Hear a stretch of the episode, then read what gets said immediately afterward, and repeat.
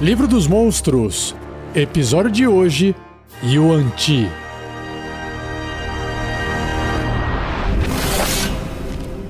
Regras do D&D 5e. Uma produção RPG Next. Antes de eu começar a descrever o que, que são os Yuan Ti, o livro traz várias ilustrações, porque eles são uma raça de criaturas. Se é que dá para falar que é uma raça, porque tem diferenças bem distintas fisicamente entre eles. O que eu posso adiantar é que as ilustrações são de criaturas humanoides misturados com serpentes ou cobras. E aí para cada tipo de Yuan Ti eu descrevo a sua aparência. Yuan-Ti. Os Yuan-Ti são um povo serpente desleal, desprovido de compaixão. De templos remotos em selvas, pântanos e desertos, os Yuan-Ti tramam para suplantar e dominar todas as outras raças e para fazerem de si mesmos deuses. Humanidade abandonada. Os Yuan-Ti já foram humanos que prosperaram nos primórdios da civilização e que adoravam as serpentes como animais totêmicos. Eles louvavam a flexibilidade da sinuosa serpente, seu equilíbrio calculado e seu bote mortal. Sua filosofia avançada ensinava a virtude do desprendimento emocional e do claro pensamento focado. A cultura Yuan-Ti estava entre as mais ricas do mundo mortal. Seus guerreiros eram lendários, seus impérios sempre se expandindo. Os templos de Yuan-Ti situavam-se nos centros das antigas metrópoles, alcançando patamares cada vez mais altos de oração aos deuses que eles desejavam imitar. Com o tempo, os deuses serpentes ouviram suas orações. Suas vozes sibilantes responderam das trevas enquanto contavam aos Yuan-Ti o que eles deveriam fazer. A religião Yuan-Ti ficou ainda mais fanática em sua devoção. Os cultos prenderam-se à adoração dos deuses serpentes e imitaram seus meios, entregando-se ao canibalismo e sacrifício humanoide. Através de feitiçaria torpe, os Yuan-Ti procriaram com cobras, sacrificando sua humanidade totalmente para adquirirem a forma dos deuses serpentes, assim como seus pensamentos e emoções. Reis serpentes de impérios caídos. Os Yuan-Ti veem suas transformações físicas como um momento transcendental de sua raça, permitindo-lhes abandonar sua frágil humanidade como se fosse pele morta. Aqueles que não se transformaram eventualmente se tornaram escravos ou comida para os abençoados dos deuses serpentes. Os impérios Yuan-Ti definharam ou foram destruídos por aqueles que lutavam contra o canibalismo e a escravidão, e o povo serpente foi deixado nas ruínas de suas grandes capitais, bem longe das outras raças. Frios de coração. Emoções humanoides são estranhas para a maioria dos Yuan-Ti, que enxergam um sentimento apenas como uma fraqueza explorável. Um Yuan-Ti vê o mundo e os eventos de sua própria vida com pragmatismo extremo, que é quase impossível de manipular, influenciar ou controlar por meios não mágicos, mesmo quando ele busca controlar outras criaturas através de terror, prazer ou reverência. De tempos em tempos, as culturas humanoides cometem o erro fatal de confiar nos Yuan-Ti. Eles esquecem que um Yuan-Ti age honradamente ou presta auxílio em tempos de angústia apenas como parte de um plano maior. Os líderes Yuan-Ti são astutos estrategistas, implacáveis que prontamente sacrificam Yuan-Ti inferiores se a vitória em potencial justificar tais perdas. Eles não têm noção de combate honrado e atacam primeiro em emboscadas decisivas quando podem. Veneração falsa. A vida Yuan-Ti gira em torno de seus templos, mesmo que os Yuan-Ti não adorem os deuses que eles veneram. Ao invés disso, eles veem a veneração como um meio de adquirir poder. Um Yuan-Ti acredita que o indivíduo que consiga poder suficiente pode devorar e substituir um dos deuses Yuan-Ti. Os Yuan-Ti esforçam-se para atingir a ascensão e estão dispostos a cometer as atrocidades mais obscuras para alcançá-la. O livro também traz aqui um bloco de texto, uma caixinha de texto separada, que fala mais sobre os deuses serpentes, que diz: Os Yuan-Ti reverenciam uma quantidade de poderosas entidades como deuses, incluindo os seguintes: E aí tem a descrição de três deuses aqui: Dendar, a serpente noturna. Os seguidores de Dendar dizem que um dia ela irá ficar tão grande, se alimentando dos medos e dos pesadelos do mundo, que irá devorá-lo totalmente. Os Yuan-Ti que servem Dendar aterrorizam outras criaturas de todas as formas que puderem, aumentando e nutrindo os medos dos humanoides para alimentar a serpente noturna. Uma outra divindade se chama Mershalco, o mestre do abismo. Mershalco é a divindade patrona há muito adormecida dos Yuan-Ti. Como a adoração de Mershalco diminuiu, ele adormeceu. Os sacerdotes de Mershalco são e o anti abominações que mantêm tradições de sacrifício vivo e causar sofrimento em nome do Deus. Com atos vis suficientes, as abominações acreditam que Mershalk irá acordar e devolver os Yuan-Ti ao seu local de direito. E por fim, a última divindade, Set, com dois S no começo, Set, com TH, a morte sibilante. Set aparece com um Yuan-Ti da antiguidade, na forma de um Yuan-Ti alado que afirma ser o avatar de Mershalco. Falando com a voz de Mershalco, Set prometeu tirar os Yuan-Ti do declínio e construir um novo império. Muitos Yuan-Ti suspeitaram por muito tempo que Set fosse um usurpador, tirando vantagem do sono de Mershalco para fazer de si mesmo um deus. Eles acreditam que Sete pode até mesmo ter devorado Mershalco e agora responde às orações dos seguidores de Mershalco, conforme os sacerdotes convertem ou consomem mais adeptos teimosos de Mershalco. E antes de eu entrar em cada descrição e bloco de estatísticas de cada tipo de Yuan-Ti, aqui também tem um papelzinho com uma anotação escrita à mão que diz o seguinte: o Yuan-Ti abandonou sua humanidade há muito tempo e com ela sua sanidade. Quem escreveu isso foi um dos mestres da Cidade Proibida, conhecido como Kodo Vidak.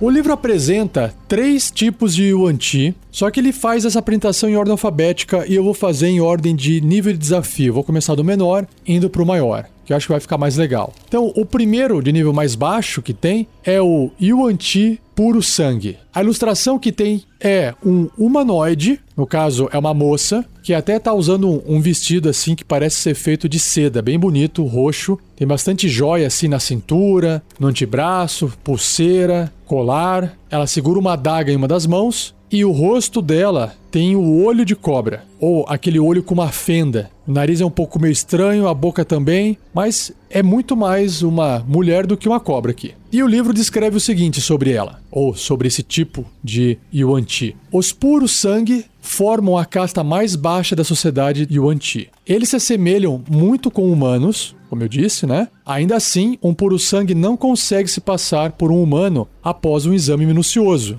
Dá pra ver pela ilustração.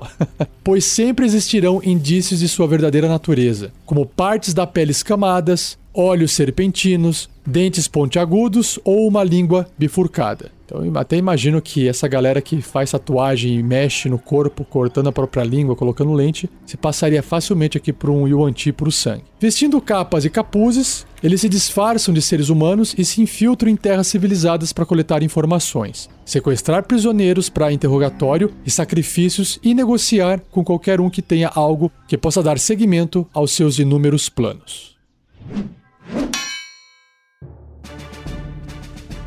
Bloco de estatísticas do Yuan-Ti puro sangue. Então, ele é um humanoide médio, ele tem a tag, a marcação Yuan-Ti, e seu alinhamento ou tendência é neutro e mal. Classe armadura 11, 10 mais 1, esse mais 1 é por causa do bônus de destreza, né? não tem nenhuma armadura natural e nem vestida. Pontos de vida 40, uau. Deslocamento 9 metros ou 30 pés. Em atributos, Força 11, Destreza 12, Constituição 11, tudo bem na média, né? Inteligência 13, aí um pouquinho acima da média. Sabedoria 12 e Carisma 14 poder enganar as pessoas, liderar, intimidar, esse tipo de coisa, né? Em perícias tem vários bônus aqui. Enganação mais 6, faz todo sentido. Furtividade mais 3 e percepção mais 3. Tem imunidade a dano de veneno, que legal. Imunidade à condição de envenenado, obviamente. Sentidos, visão no escuro de 18 metros, 60 pés, e percepção passiva de 13. Em idiomas tem três, olha que legal: abissal, comum, obviamente, e dracônico. Seu nível de desafio é 1, 200 pontos de experiência. Em traços tem alguns aqui, começando com a conjuração inata. A habilidade de conjuração de um Yuan Ti é carisma, com uma CD, uma dificuldade né, de resistência de magia 12 e mais 4 para atingir com ataques de magia.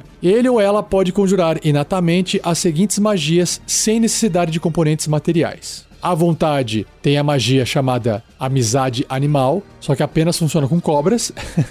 e três vezes ao dia cada uma dessas magias: rajada de veneno e sugestão. Legal, legal. E também tem resistência à magia, que dá vantagem a eles nos testes de resistência contra magias e outros efeitos mágicos. E na parte de ações, tem ataques múltiplos, cimitarra e arco curto. Ataques múltiplos diz que o Yuan Ti, puro sangue, pode realizar dois ataques corpo a corpo, no caso, só com a cimitarra, que é um ataque corpo a corpo com arma, mais três para atingir, alcance adjacente, né, um metro e meio, um alvo, se acertar 4 ou 1 d6 mais 1 de dano cortante. E a outra ação é o arco curto, que é um ataque à distância com arma, mais 3 para atingir distância 24 metros para fazer o ataque normal, até o limite de 96 metros para fazer o ataque com desvantagem. O em pés é 80 320 apenas um alvo. Se acertar, causa 4 ou 1d6 mais 1 de dano perfurante, mais 7 ou 2d6 de dano de veneno. Então tem flechas envenenadas. Seja você também um guerreiro ou uma guerreira do bem. Para saber mais, acesse padrim.com.br barra rpgnext ou picpay.me barra rpgnext.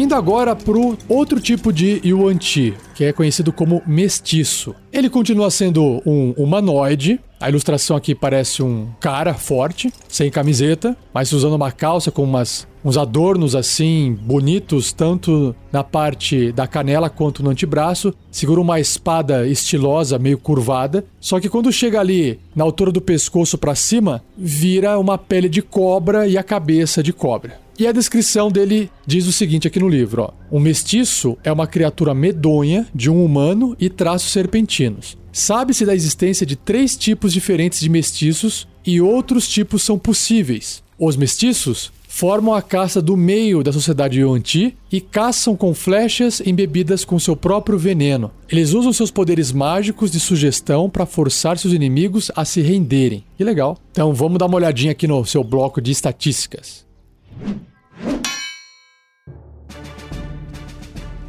E o anti-mestiço é uma monstruosidade média. Ele tem uma tag extra, além de ele ser Yuan-Ti, ele também é um metamorfo. Alinhamento neutro e mal. Classe armadura é 12, e também tem esse 2 aqui acima do 10, proveniente do bônus de destreza dele, né? Não tem nenhum tipo de armadura, nem natural, nem vestida. Pontos de vida 66, deslocamento 9 metros 30 pés. Atributos: força 16, o que representa bem a ilustração ali, né? Bem forte. Destreza 14, Constituição 13, Inteligência 14, caramba, alto também. Sabedoria 12 e Carisma 16, mais alto ainda. Perícias, Enganação mais 5 e Furtividade mais 4. Continua com imunidade a dano de veneno e a condição de envenenado, porque isso é da raça, né? Sentidos, visão no escuro de 18 metros, também não mudou, 60 pés. Percepção passiva de 11. Idiomas, a mesma coisa, se mantém em relação ao puro sangue, abissal, comum e dracônico. Só que agora o seu nível de desafio é 3 ou 700 pontos de experiência. Ele também tem os traços raciais de conjuração inata, tem mais um novo agora que é o metamorfo e o tipo de mestiço que ele pode ser. Conjuração inata é a habilidade de conjuração que esse Yuan Ti tem e ele usa o carisma como uma CD de resistência igual a 13 e mais 5 para atingir com ataques de magia ele pode conjurar inatamente as seguintes magias sem necessidade de componentes materiais. Então, à vontade, mesma magia, amizade animal, apenas com cobras, e três vezes por dia ele pode usar sugestão. Legal. E aí ele também tem o metamorfo, que diz que o Yuan Ti pode usar a sua ação para se metamorfosear em uma cobra média ou voltar para sua forma verdadeira. Ah, que legal. Suas estatísticas são as mesmas em cada forma. Qualquer equipamento que ele esteja vestindo ou carregando não é transformado. Ele reverte a sua forma verdadeira se morrer. E aí, ele pode ser de três tipos de mestiço: o tipo 1, que é o corpo humano com cabeça de cobra, que é esse da ilustração que tem no livro.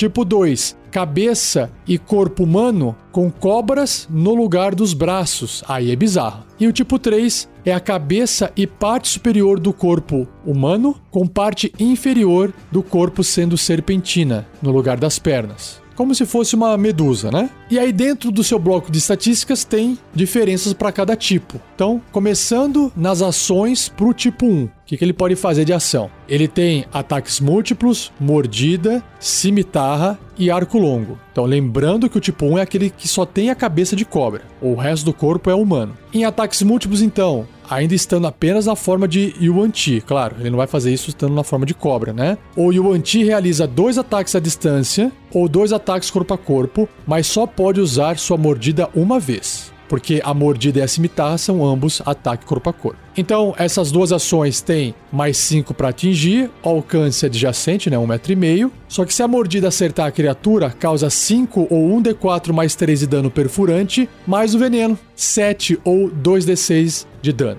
venenoso. A cimitarra, obviamente estando na forma de Yuan Ti, que é o humanoide, para poder segurar a espada, se atingir o seu alvo, vai causar 6 ou 1d6 mais 3 de dano cortante. Então, evidentemente que a cimitarra é só um ataque normal com a arma, né? O arco longo, também só nessa forma de Yuan Ti, humanoide, é um ataque à distância com a arma mais 4 para atingir. A distância, no caso, é maior do que o arco curto, né? 45 barra 180 metros ou 150 barra 600 pés. Se acertar esse um alvo, causa 6 ou 1d8 mais 2 de dano perfurante, mais o veneno ainda, que imagino eu que ele passe ali na, na boca para disparar a flecha, sei lá, que causa 7 ou 2d6 de dano de veneno. Indo pro tipo 2, para as ações do tipo 2, que é aquele que tem no lugar dos braços cobras, ele tem ataques múltiplos, apenas nessa forma de Yuan Ti, bizarro aí, e ele realiza dois ataques de mordida usando seus braços de cobra. E aí o ataque é a mordida, com a mão ali, né? É um ataque corpo a corpo com arma, mais 5 para atingir, alcance adjacente 1,5m, uma criatura. Se acertar, causa 1d4 mais 3 de dano perfurante, mais 7, que são os 2d6 de dano de veneno. E por fim, as ações pro tipo 3, que é aquele que tem da cintura para baixo o corpo de cobra. Possui ataques múltiplos, possui a ação de mordida, mas aí é só se ele se transformar em cobra, porque lembrando que ele tem cabeça humana, né? Aí tem uma ação de constrição, que ele vai enrolar ali o rabo e prender, né, e apertar. A ação de cimitarra, apenas na forma humanoide, e arco longo também na forma humanoide. Então vamos lá. Ataques múltiplos. O Yuan Ti realiza dois ataques à distância ou dois ataques corpo a corpo, mas só pode usar a constrição uma vez. Então, a mordida, que é apenas na forma de cobra, é um ataque corpo a corpo com arma, mais 5 para atingir adjacente uma criatura. Se acertar, 5 ou um D4 mais 3 de dano perfurante, mais o veneno, que é 7, 2D6. Já a constrição, ainda também um ataque corpo a corpo com arma, mais 5 para atingir. O alcance é 1,5m apenas um alvo. Se acertar, 10 ou 2d6 mais 3 de dano de contusão. E o alvo fica agarrado, com uma dificuldade de 13 para poder escapar. Até esse agarrão acabar, o alvo está impedido, ou seja, ele não pode se mover, velocidade fica zero. E o Yuan Ti não pode constrigir outro alvo, porque ele está ocupando o rabo dele ali, prendendo uma criatura, obviamente. A cimitarra é um ataque corpo a corpo com arma, mais 5 para atingir, alcança 1,5m, vai causar lá aquele 6 ou 1d6 mais 3 de dano cortante, que é só arma. E o arco longo é exatamente o arco longo das outras formas que podem disparar arco também. É um ataque à distância com arma, mais 4 para atingir, distância 45/180 metros. Se acertar 6 ou 1d8 mais 2 de dano perfurante, mais o veneno, que é 7 ou 2d6 dados.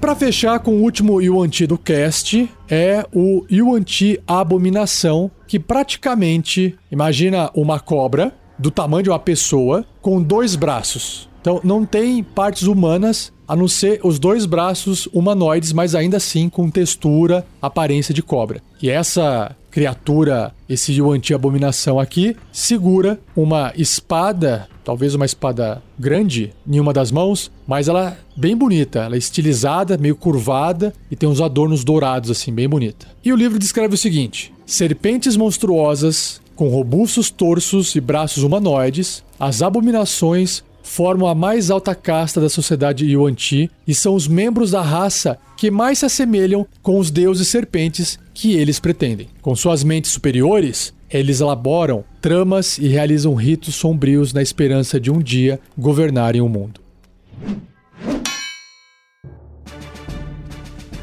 Yuan-Ti Abominação é uma monstruosidade grande, então ocupa ali o espaço de um cavalo. Ele é um metamorfo e Yuan-Ti, neutro e mal. Sua classe armadura é 15 e agora uma armadura natural. É o couro ali, é, é a pele dele. Pontos de vida 127, deslocamento 12 metros ou 40 pés. Sua força é 19, bem forte. Destreza 16, também bem ágil. Constituição 17, caramba. Inteligência 17, nossa, bem inteligente. Sabedoria 15 e carisma 18. Muito bom. Em perícias ele tem furtividade mais 6, percepção mais 5, continua com imunidade a dano de veneno e a condição de envenenado. Sentidos também ainda continua com a visão no escuro de 60 pés, 18 metros e sua percepção passiva é de 15. Idiomas, mesma coisa, abissal comum e dracônico e agora o seu nível de desafio é 7 ou 2.900 pontos de experiência. Nos traços raciais ele também tem conjuração inata, também tem o metamorfo e agora tem resistência à magia. Conjuração inata é a habilidade de conjuração desse Yuan Ti e ele usa carisma para fazer as magias, né?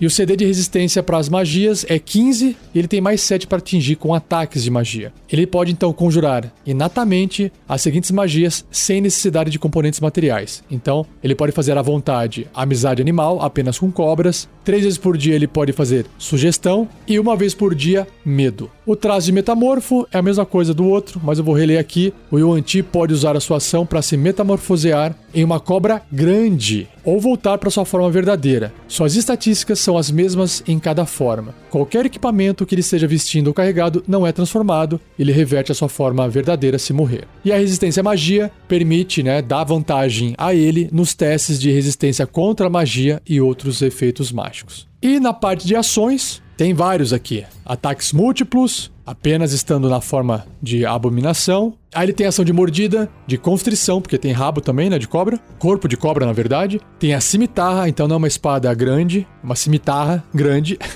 e o seu arco longo. Ataques múltiplos, então. O Yuan Ti realiza dois ataques à distância ou três ataques corpo a corpo, mas só pode usar seus ataques de mordida e constrição uma vez cada. Então, se quiser, pode fazer uma mordida, uma constrição e uma cimitarra, por exemplo. A mordida, constrição e cimitarra são todos ataques corpo a corpo, todos têm mais 7 para atingir, todos têm o mesmo alcance de 1,5 metro. E meio. Minto, constrição pode ser feita a 3 metros, que é um pouquinho mais distante, mas continua sendo uma criatura só. Se a mordida acertar, 1d6 mais 4 de dano perfurante, mais 3d6 ou 10 pontos médio de veneno. Então, o veneno ficou mais forte aqui, ou a quantidade aumentou, né? A constrição, se acertar esse alvo até 3 metros de distância, causa 11 ou 2d6 mais 4 de dano de contusão e o alvo fica agarrado com uma dificuldade de 14 para poder escapar. Até esse agarrão acabar, o alvo fica impedido e o anti não pode constringir outro alvo, porque já está ocupado ali. A cimitarra, se acertar,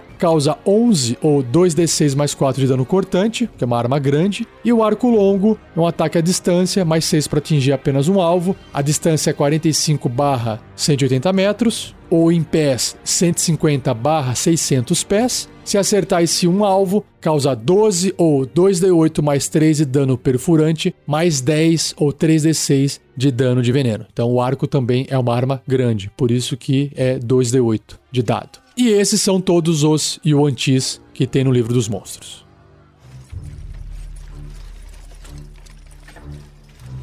Ideia de aventura. Bom, eu acho que qualquer ideia vai partir aqui de uma situação em que existe um culto dessas criaturas, né? Mas eu acho que seria mais interessante se acontecesse alguma coisa diferente, fora do padrão, fora do tradicional. Imagine então que exista uma criatura, um Yuan-Ti puro sangue, que é aquele que tem mais aparência humanoide. Essa criatura estava dentro da sua sociedade ali, que agora não importa onde que fica, e ele seria sacrificado para poder agradar os deuses, e ele tenta fugir. Então ele começa a ser perseguido. Então ele não é bonzinho. Ou talvez ele esteja questionando essa estrutura ou até os deuses. Ele pode ser neutro ao invés de neutro e mal, nascer um pouco diferente dos outros, né? Que essa questão de ser mal talvez seja através da educação que ele tenha ou realmente tem a ver com comportamento, isso não importa muito. Mas essa criatura escapou, fugiu, deu um jeito de escapar e ele acaba chegando em algum local do qual ele ainda será caçado. E aí chegam esses Yuan-Tis e vai matando a população local em busca desse Yuan-Ti puro sangue. E aí que entra os aventureiros. No começo pode parecer estranho, mas como tem uma ameaça maior que de fato está matando outras pessoas, atacando a cidade, eles acabam enfrentando aquela onda de Yuan-Tis que está vindo, que podem ser os mestiços, né? E aí depois eles vão acabar conversando e interrogando esse Yuan-Ti puro sangue para entender o que está acontecendo.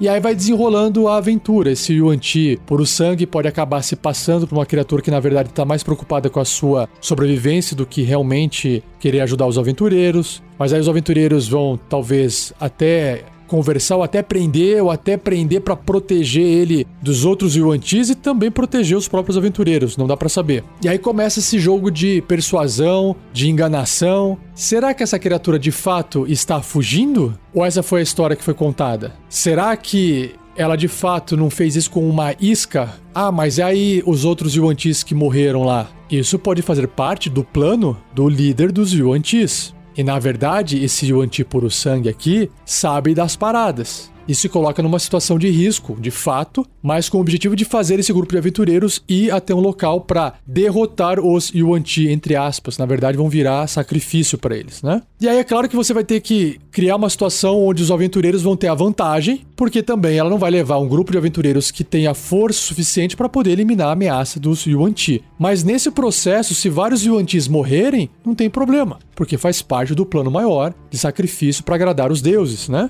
E aí pode ter armadilhas no meio do caminho, a e o puro sangue pode acabar acompanhando, até pode falar uma coisinha ou outra, mas pode citar que ela é prisioneira, que, enfim, eu acho que essa enganação aqui, para você fazer essa aventura funcionar, não pode ser facilmente identificada através de um teste de intuição. Porque se um jogador tira 20 ali no teste de intuição e você tirou um para fazer uma enganação, e lembrando, né, que o teste de intuição não é uma magia de bola de cristal. Enganação, geralmente, ela vai ser usada, eu até acho mais interessante usar dessa forma, apesar de eu usar enganação na hora de falar mentira também, mas é mais interessante você usar enganação como, por exemplo, ah, eu vou me disfarçar. Eu vou aqui cobrir meu rosto para não parecer que eu pareço cobra. Você tá enganando, mas não falar mentira, né? Porque identificar se uma pessoa tá falando verdade ou mentira, ou é muito difícil, ou dependendo da situação, é impossível, não tem como saber. Então não basta tirar um bom resultado num teste de intuição e falar, ah, você tá mentindo. E aí acabou sua aventura, se depende dessa mentira desse personagem. O que pode acabar acontecendo é cair em contradição, o enganar é contar uma coisa, mas ser outra, mas aí ela já emenda numa outra mentira para poder contornar. Enfim, dá para poder conduzir essa aventura assim com mentira, só que o pessoal vai seguir essa aventura constantemente desconfiado, o que faz parte. O que fará os aventureiros ir até esse local e acabar com essa ameaça é a vontade de aventura, a vontade de querer talvez algum tesouro, ou cessar esse ataque na cidade, porque não vai parar. E assim você pode criar esse início dessa aventura diferente, com culto de pessoas com aparência de cobra por trás, que pode ter outras criaturas envolvidas no processo e fica bem legal. Se você tiver uma ideia boa para compartilhar, não esqueça de escrever para que o pessoal também na internet possa ver o que você tem de ideia, beleza?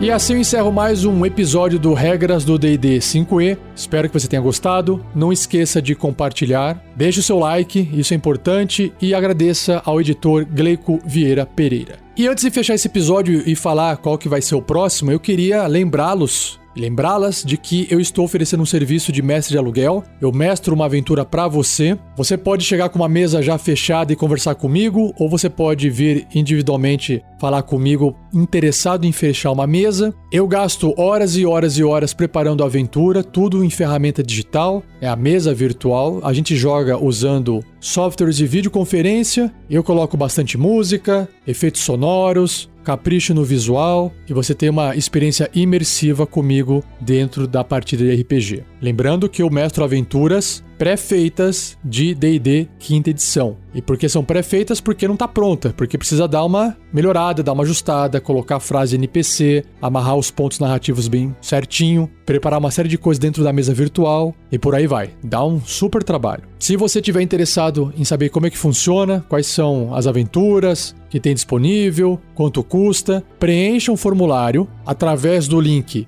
bit.ly com y bit.ly barra quero jogar RPG tudo junto. Esse link está no post desse episódio também. Então, se você acessar o post, você vai conseguir acessar o formulário. Lá você vai poder ver como é que funciona o meu trabalho, tem um vídeo explicando, tem as cláusulas, tem as regrinhas para que todo mundo possa se comportar e, e ninguém ser desrespeitoso com os outros. Enfim, tá tudo nesse formulário. Dá uma olhadinha, acessa, que aí eu entro em contato com você, beleza? E não perca o próximo episódio, onde irei apresentar um monstro, ou os monstros, né? Chamado Yugoloth. Um Y, certinho? Então, um abraço e até o próximo episódio.